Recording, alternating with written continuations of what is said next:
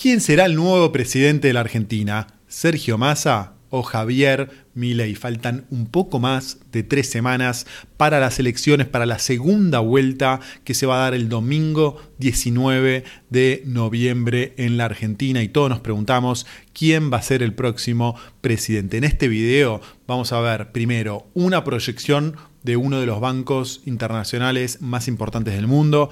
Luego vamos a ver la opinión de uno de los periodistas políticos más importantes de la Argentina y vamos a cerrar el video con una herramienta para que vos mismo puedas hacer tus propias estimaciones proyectando cómo se van a mover los votos que votaron, por ejemplo, a Bullrich en la primera vuelta, en esta segunda vuelta. Es una página web que te voy a dejar el link al final para que te voy a compartir mi estimación, mi pensamiento y luego vos vas a poder quedarte con la herramienta esa para jugar. Antes, deja tu pronóstico acá abajo. ¿A quién votaste en la primera vuelta? ¿A quién vas a votar en la segunda? ¿Y quién te parece que va a ganar la segunda vuelta el 19 de noviembre? Vamos ahora con la estimación que está proyectando el banco Barclays, banco inglés muy importante, que está proyectando eh, este gráfico que ves en pantalla, donde dice que el 82% de los votos del Juntos por el Cambio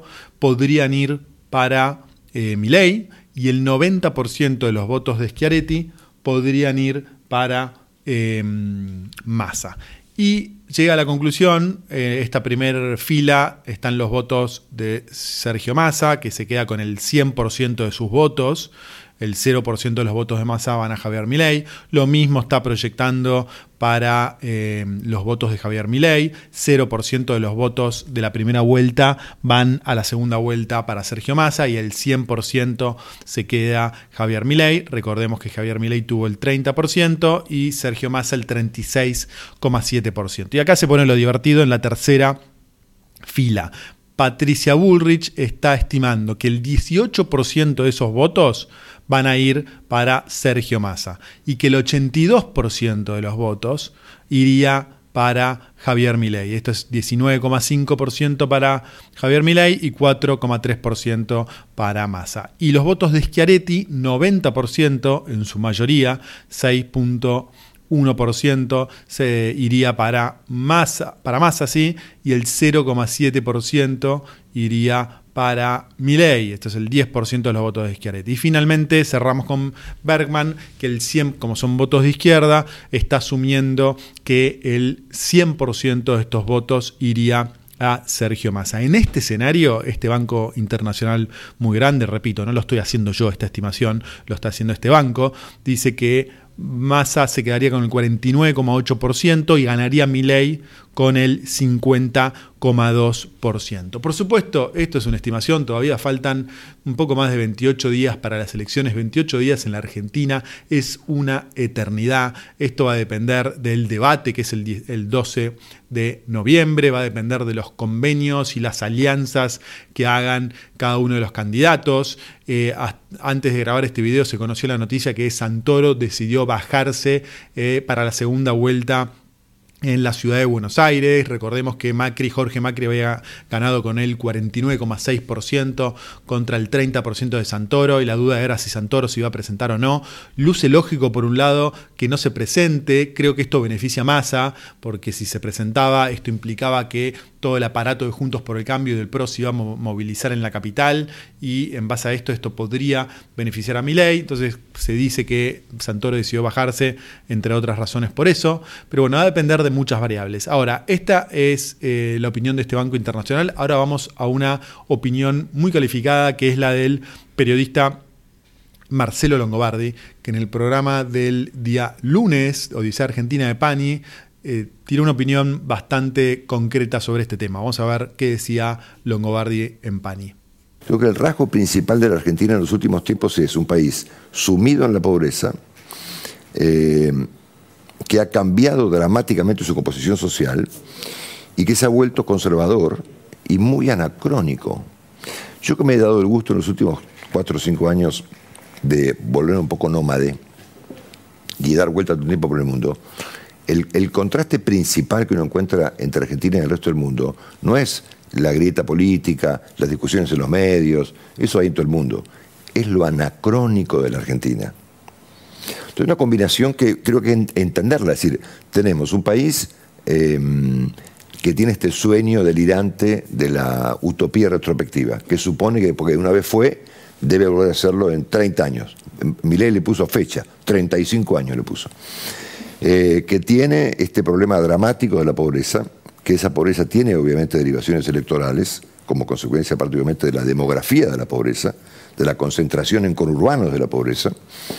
Eso es el kirchnerismo, la concentración eh, de la pobreza en conurbanos, donde obviamente Massa pesca naturalmente sus votos.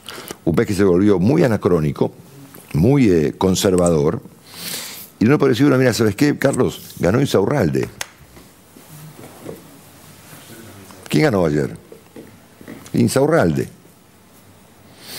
Em, todo el sentido común indica que, bueno, claro, con Insaurralde, con la inflación, con la pobreza, con los problemas cambiarios, con 20 años de falta de crecimiento, estos tipos tienen que perder.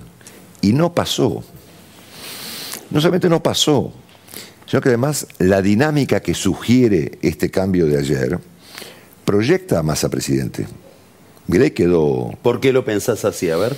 Porque no, me parece que él tenga... Yo hablé con Milei esta mañana, después de mucho tiempo de que él no me consiguiera entrevistas, porque me parece que este caso es, es muy contrapuesto al de Menem, ¿no es cierto? Hay una comparación, ¿no es cierto? Menem, Kirchner, ¿verdad? Y se supone que la oposición ha juntado el 60% de los votos. Pero no es matemático eso. O sea, el masa de ayer, me guste o no, es un masa ganador. Hay como una dinámica, ¿no es cierto?, de, de, a ver, Massa puede ir segundo, pero hay que mirar la velocidad. Es decir, Mirei iba primero, pero iba más despacio, ¿no es cierto?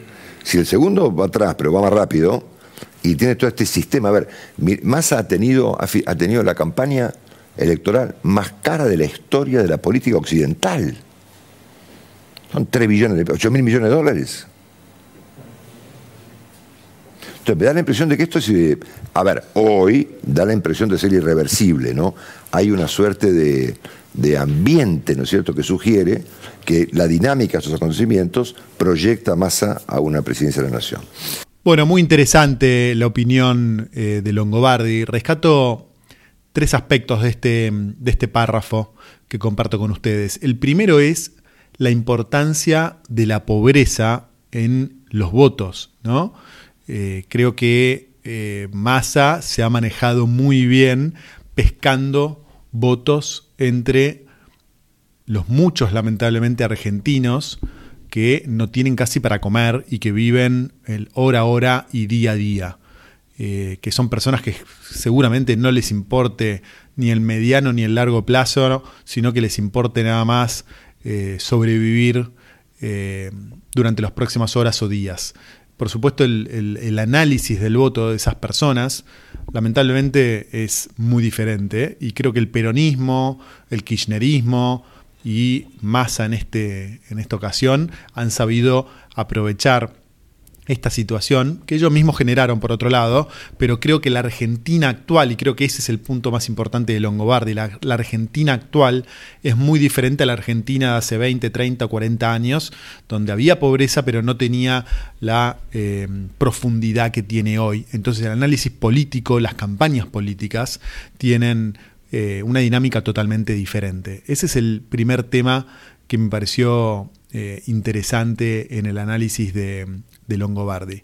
El segundo tema es este tema de que él ve como eh, casi irreversible que Massa gane la segunda vuelta yo no estoy tan de acuerdo con, esta, con, esta, con esto que dice Longobardi, pero sí, sí, si uno ve los discursos del domingo a la noche de masa, del domingo y de Milei y el día posterior de Milei de declaraciones, yo a Milei lo vi muy golpeado, por supuesto tratando de esconder eso, pero lo vi golpeado, debilitado y con necesidad de eh, seducir a los votantes de Juntos por el Cambio que hace 24 horas eh, los estaba insultando. Entonces lo veo de, ese punto de vista eh, debilitado hoy por hoy. Y lo veo muy agrandado, con mucha energía, con mucha potencia y con mucha profesionalidad. ¿no?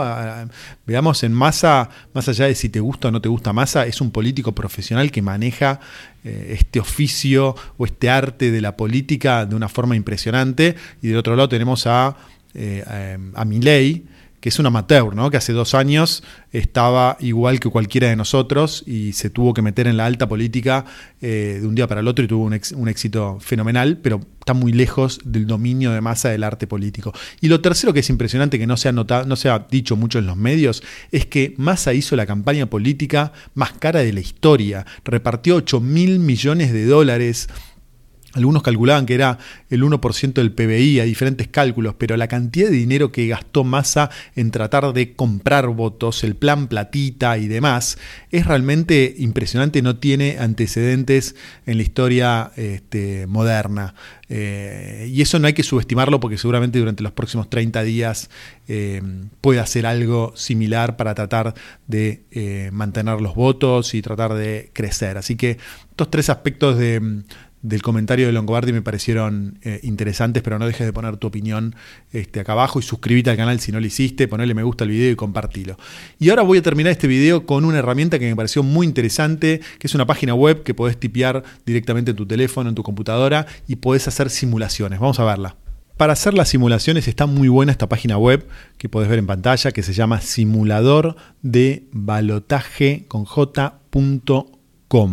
empieza con los resultados de las elecciones eh, generales presidenciales de la primera vuelta, 36,7 Massa, 30,30% 30 Milei, 23,8% eh, Juntos por el Cambio, 6,8% Schiaretti y 3%, un poquito menos del 3%, eh, Breckman del Frente de Izquierda. Y, después te permite empezar a hacer eh, juegos, ¿no? Por ejemplo, empieza con los votos de Juntos por el Cambio. ¿A dónde suponemos que se van a ir los votos de Juntos por el Cambio? En esta simulación estoy suponiendo que el 10%, un poquito más de 600.000 votos, se van a ir a votos en blanco.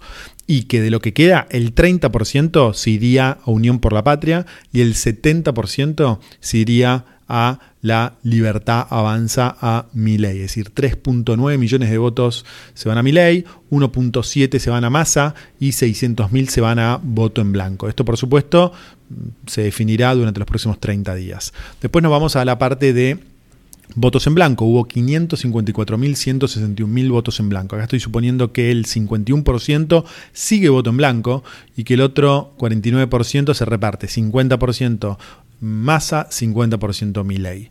Los votos de Schiaretti, estoy suponiendo que el 50%, vamos a empezar de otro lado, el 8% se van a votos en blanco y de lo que queda, eh, el 50% se va a Massa y 50% se va a Milei. Acá hay mucha discusión donde, sobre dónde irían los votos de Schiaretti. Si sos votante de Schiaretti, no dejes de poner tu opinión acerca de qué estás planeando hacer el 19 de noviembre porque por un lado es un voto peronista, entonces muchos suponen que ese voto peronista se tendría que ir a masa, pero por otro lado hay mucho voto cordobés y voto que es cordobés pero que no se banca a masa, entonces, o que no es cordobés pero no se banca a masa, entonces iría a mi ley. Así que va a estar interesante ver qué va a pasar con eso. Hay algunas estimaciones, como la estimación del banco, que está suponiendo que el 90% de este voto se iría a eh, masa. Luego tenemos los votos nulos, acá estoy suponiendo que la mitad sigue como nulos y la otra mitad se divide mitad y mitad entre masa y Milei. Frente de izquierda estoy poniendo 90% de los votos a este, masa, un 16% en blanco y un 10% para la libertad avanza. Y finalmente estoy suponiendo que hay más, mayor participación, 1,34%. También hay discusión sobre este tema, por aparentemente el 19 de noviembre es feriado. Eh, se estaba diciendo que lo iban a cambiar, pero ahora parece que no lo van a cambiar porque hay una teoría que dice que si es feriado va a haber muchos votantes de Juntos por el Cambio barra Milei que se irían, dice la teoría, y no así de masa, qué sé yo, no sé si es verdad, entonces no lo cambiarían. Pero bueno, más allá de eso, estoy suponiendo que hay 468.912 eh, votos nuevos y esos votos estoy suponiendo 50 y 50 para Massa y Milei. Finalmente, ¿cuál es el, escenario simulado? Que acá vos podés poner tus propias simulaciones y la herramienta te va a decir cómo está. Es un empate 50 y 50, pero que gana Milei con 17.452 votos. Es decir, nada. Repito, acá vos podés jugar con tu este, opinión de lo que puede pasar en la segunda vuelta, como resumen lo que me gustaría que te lleves es que la definición de la elección seguramente esté en detalles. Seguramente esté muy pero muy peleado, puede ganar tanto Massa como Milei y va a depender de detalles. De, por ejemplo, si más si Milei logra tener fiscales en todo el país, no van a estar los fiscales de Juntos por el Cambio, por lo tanto va a tener que que esos muchos de esos fiscales cuidaron los votos de Milei, lo sé por por, digamos de primera mano, y entonces no van a estar esos fiscales, va a tener que juntar muchos fiscales Milei, vamos a ver si lo logra. Mm, se viene el, debate el 12 de noviembre, faltan que se anuncien muchos acuerdos tanto de masa con Milei como Milei con las fuerzas que no están en el balotage. Hay mucha tela para cortar, pero estoy seguro que esto se va a definir por muy poco y va a depender de los detalles. Mientras un país a la espera no dejes de poner tu opinión sobre quién votaste en la primera vuelta, quién vas a votar en la segunda y quién te parece que vas a ganar. Así la comunidad se enriquece. Suscríbete al canal, activa la campanita, ponele me gusta, compartilo y nos vemos en un próximo video. Chau.